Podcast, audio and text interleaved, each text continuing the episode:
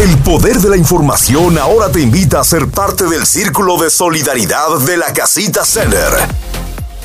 Y estamos en la sesión de la Casita Center. Estoy recibiendo con muchísimo placer a la doctora Patricia Bautista Cervera, eh, nuestra doctora eh, pediatra y con una maestría en salud pública, con especialidad en alergia, pues ha llegado hoy junto a nosotros para conversarnos un poco eh, acerca de, esto que llamamos o el COVID largo, para conversarnos también eh, sobre los niños hospitalizados, la vacuna. Doctora, gracias por estar junto a nosotros, bienvenida.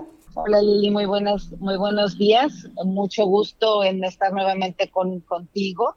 Muchísimas gracias por la invitación. Pues sí, eh, muchas preguntas han surgido a lo largo de la semana. Eh, en lo personal, pues una amiga me comentaba, bueno, es que el niño mío ya lleva tres semanas dando positivo y no tiene ningún síntoma. Eh, también he visto las, las estadísticas, los números eh, sobre las hospitalizaciones. Por favor, dígame usted, que es la voz autorizada, un poco cómo, cómo vamos manejando toda esta situación. Fíjate que, que a los especialistas en, salud pública y, en, el, en la oficina del gobernador están muy, muy preocupados porque, pues, digo, sabemos que la variante Delta ya llegó a Kentucky. Hoy un anuncio del gobernador muy preocupado decía que en todo el estado quedan 97 camas de terapia intensiva disponibles para todo el estado y eso lo tiene muy preocupado sobre todo porque recordemos que no solo los pacientes afectados por COVID son los que requieren terapia intensiva, sino hay pacientes afectados por muchísimas otras cosas, problemas del corazón esencialmente, pero problemas pulmonares, de riñón, de cáncer, accidentes, etcétera. Entonces, eso lo tiene muy preocupado, pero junto con esto, con el incremento importantísimo en el número de personas infectadas, Hemos sobrepasado en varios días eh, más de 5 mil personas con, con, pruebas positivas por día en el estado.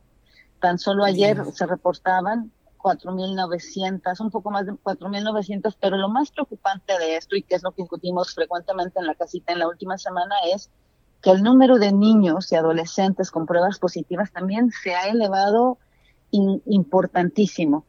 Si consideramos niños de 0 a 17 años, el número de, de estos niños, el número de, de, niños afectados con prueba positiva de COVID se ha multiplicado cinco veces. Pero si consideramos a los niños entre 0 y 4 años, se ha multiplicado 10 veces.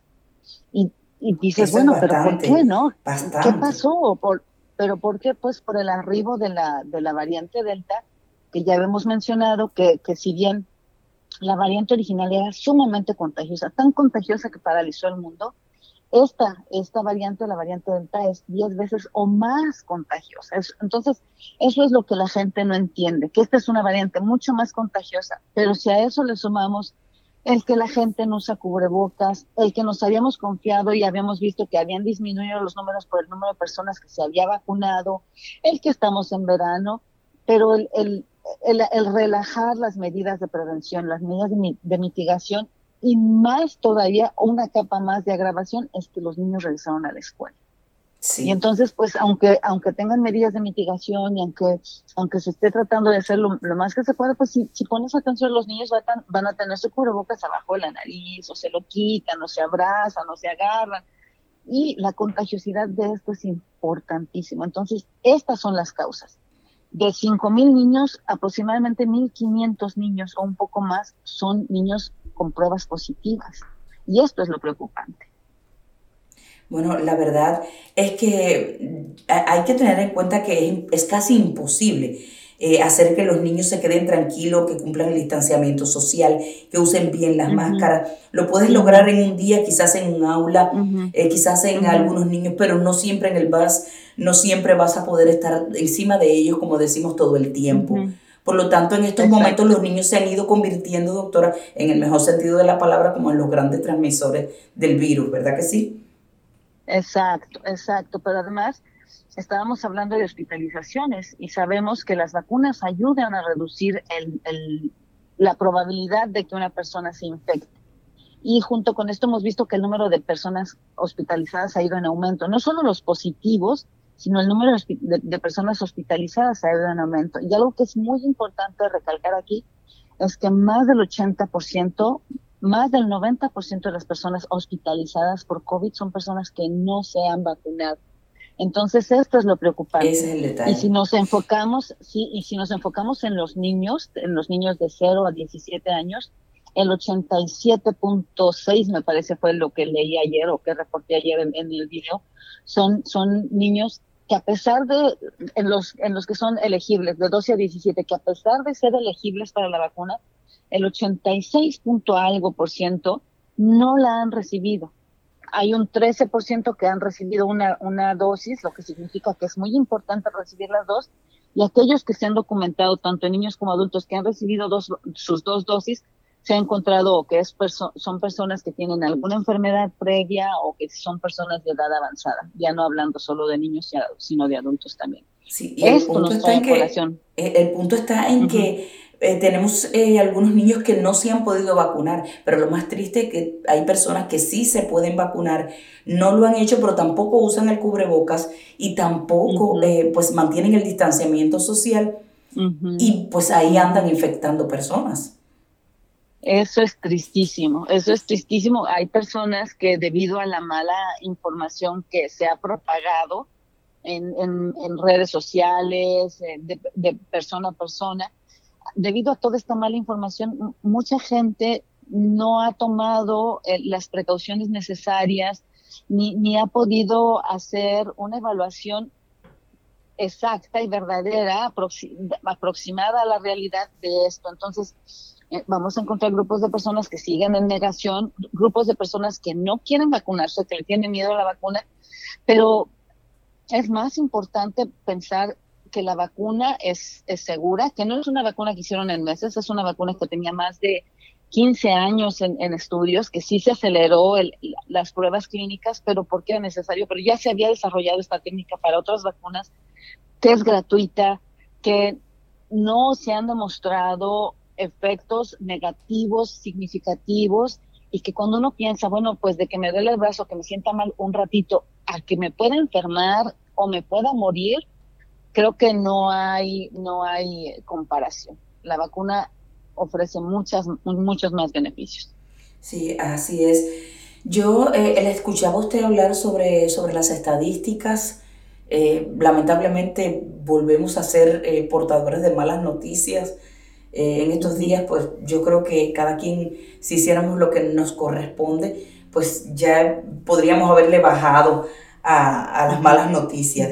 Eh, eh, usted como, como médico, no solo como médico, sino también como médico que, que se dedica diariamente a estudiar ahora mismo todo lo que está sucediendo con el COVID, ¿qué tanto usted ve que nuestra comunidad eh, pueda salir, bueno, hablo completamente no solo de nuestra comunidad, sino de todo el país, pueda salir eh, de, este, de este virus?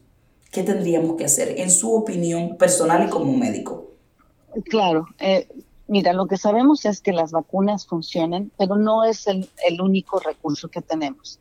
Hay este, comunidades en el mundo que el único recurso que tienen es el uso correcto de cubrebocas. Hay un, estudio recientemente publicado que no sé si fue Bangladesh. Creo que sí fue Bangladesh, en donde hicieron un estudio específico del uso correcto de cubrebocas y vieron que la transmisión se reducía. Entonces, si ponemos la primera capa con vacunas, la segunda capa con uso correcto de cubrebocas, la tercera capa, el saber que estoy enfermo y que si estoy enfermo voy a marcar mi distancia, me voy a poner cubrebocas, no voy a hacer reuniones sociales, que es el distanciamiento social más elevado de manos, es todo un conjunto de cosas que juntas nos ayudan a salir de esto, pero necesitamos trabajar como equipo, necesitamos el, el, interesarnos no solo por nuestra persona, no, no, solo por nuestra familia, sino por la comunidad, como tú decías. Necesitamos trabajar en equipo para lograr buenos resultados. Y me hablabas hace un ratito del COVID crónico. Ya lo hemos discutido previamente, que, que hay COVID crónico en adultos, que aproximadamente una de cada cuatro personas adultas, es decir, el 25% han reportado que después de cuatro semanas tienen síntomas, empiezan con síntomas que no tenían. Hay personas que generalmente esto se asocia a, personas que han tenido una enfermedad muy leve o moderada y que empiezan con dolores de cabeza, dificultad para concentrar, o este, tienden a olvidar, pérdida de memoria, les cuesta trabajo dormirse o tienden a dormir mucho y algunos tienen incluso afectación o de corazón o de pulmones. Estas, esto que se ha descrito en, en adultos también se ha descubierto en niños o en, personas muy jóvenes por debajo de 18 años. La, frecuencia es mucho menor. Eh, si, con nosotros te decía aproximadamente de un 20 o un 30%, con los niños es menor del 10% o mucho menos del 10%. Pero aquí viene algo, las vacunas ayudan a prevenir esto de muchas formas. Primero, porque disminuye nuestro riesgo de infección. Si nos vacunamos y no nos infectamos, si nos vacunamos y, usamos medidas de prevención y no nos infectamos, pues la probabilidad de que tengamos COVID crónico se disminuye. Si ya tenemos COVID crónico y nos vacunamos, una de cada tres personas con COVID crónico ha reportado una mejoría significativa de sus síntomas. Bueno, ¿y qué pasa si ya me vacuné y me enfermo? Bueno, pues la probabilidad de que me dé crónico, COVID, ah, crónico o, de larga duración, o como en inglés se dice long holders, se baja a un 50%. Entonces, por donde le veamos, las vacunas nos traen buenos resultados, tanto para la infección como tal, como para la prevención o para la mejora o para la disminución de COVID crónico. Así es que vamos a lo mismo pongámonos la vacuna, póngase la vacuna. De los niños elegibles de 12 a 17 años, solo uno de cada tres o uno de cada cuatro se ha vacunado. Así es que si usted tiene un niño en su casa de esa edad, vacúnelos, déle la oportunidad de protegerse, disminuya el riesgo de infectarse. Es muy importante, no sabemos a largo plazo qué otros riesgos vengan asociados a la infección.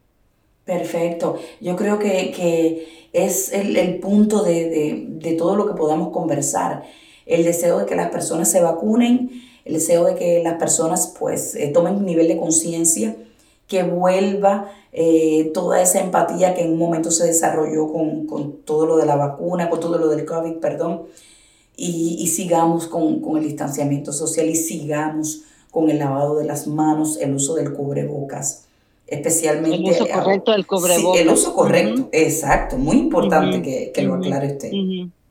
No veo, eh, eh, eh, el punto está en que si usted se pone el cubrebocas por debajo de la barbilla, a lo mejor lo trae hasta todo bonito y combinado con la ropa, pero si lo pone por debajo de la nariz, usted pues por su nariz está lanzando de todo. Y si lo trae por debajo de la nariz, inhalando, inhalando exacto. Exactamente, usted definitivamente no está haciendo nada más que quitarse el maquillaje. Eh, doctora, yo le propongo eh, seguir nuestras conversaciones en, otros espacios. Eh, ya usted sabe que me gusta muchísimo que usted llegue acá al poder de la información. sé de personas que dieron positiva en estos momentos, que estaban vacunadas y vuelven a preguntar, ¿qué hago? antes de despedirnos, por favor, de unos breves consejitos. Si yo estoy positivo, aún cuando esté vacunado, ¿Qué hago si vivo con mis hijos, si vivo con mi esposo o mi esposa? ¿Qué, ¿Qué, tengo que hacer? Si usted está positivo, entonces usted es portador del virus. Tiene que aislarse, tiene que alejarse de su familia. La probabilidad de que tenga enfermedad severa, de que lo hospitalicen o que muera, se baja mucho. Pero como ustedes prueba si está positivo y ya se vacunó, de que no se elimina la probabilidad de infección. Entonces, la recomendación es que empiece a usar cubrebocas adentro de casa, ventile su casa, se aleje de su familia. Si ya empezó con síntomas y ya sospecha que su familia también se infectó, que les hagan la prueba, que ventilen su casa, que hagan, tomen las medidas de prevención. Sobre todo es muy importante evitar el contagiar a aquellos que no se han vacunado, porque su riesgo de tener severidad o su riesgo de hospitalización es mayor. O incluso alejarse o evitar contaminar o contagiar a aquellos que aunque se hayan vacunado están en, menor, con menor sistema inmune funcional como los que reciben, han recibido trasplantes o están recibiendo quimioterapia ahorita o están recibiendo algún tratamiento inmunosupresivo o son gente mayor de, de 75 años. Entonces, eh, alejémonos de ellos, pongámonos cubreboca adentro y afuera de casa. Les van, a, les van a pedir que se queden en casa hasta que no tengan síntomas y esto es generalmente 5 a 10 días y en algunos lugares les van a pedir una prueba negativa. Pero si no les piden prueba negativa, quédese en casa hasta que no tenga síntomas, para que usted no siga siendo transmisor de la enfermedad y esta siga propagándose, porque aunque esté vacunado, puede propagar la enfermedad. Muchas gracias, doctora. Eh, ustedes que nos están escuchando, no se vayan. No hemos terminado con, con el equipo de la Casita Center. Eh, en breve, pues estaré conversando con, con, otro miembro del equipo. Estará Eva Astudillo junto a mí. Y a usted ya la voy despidiendo y le voy deseando un excelente fin de semana. Y muchísimas gracias por, por acompañarnos acá en el Poder de la Información.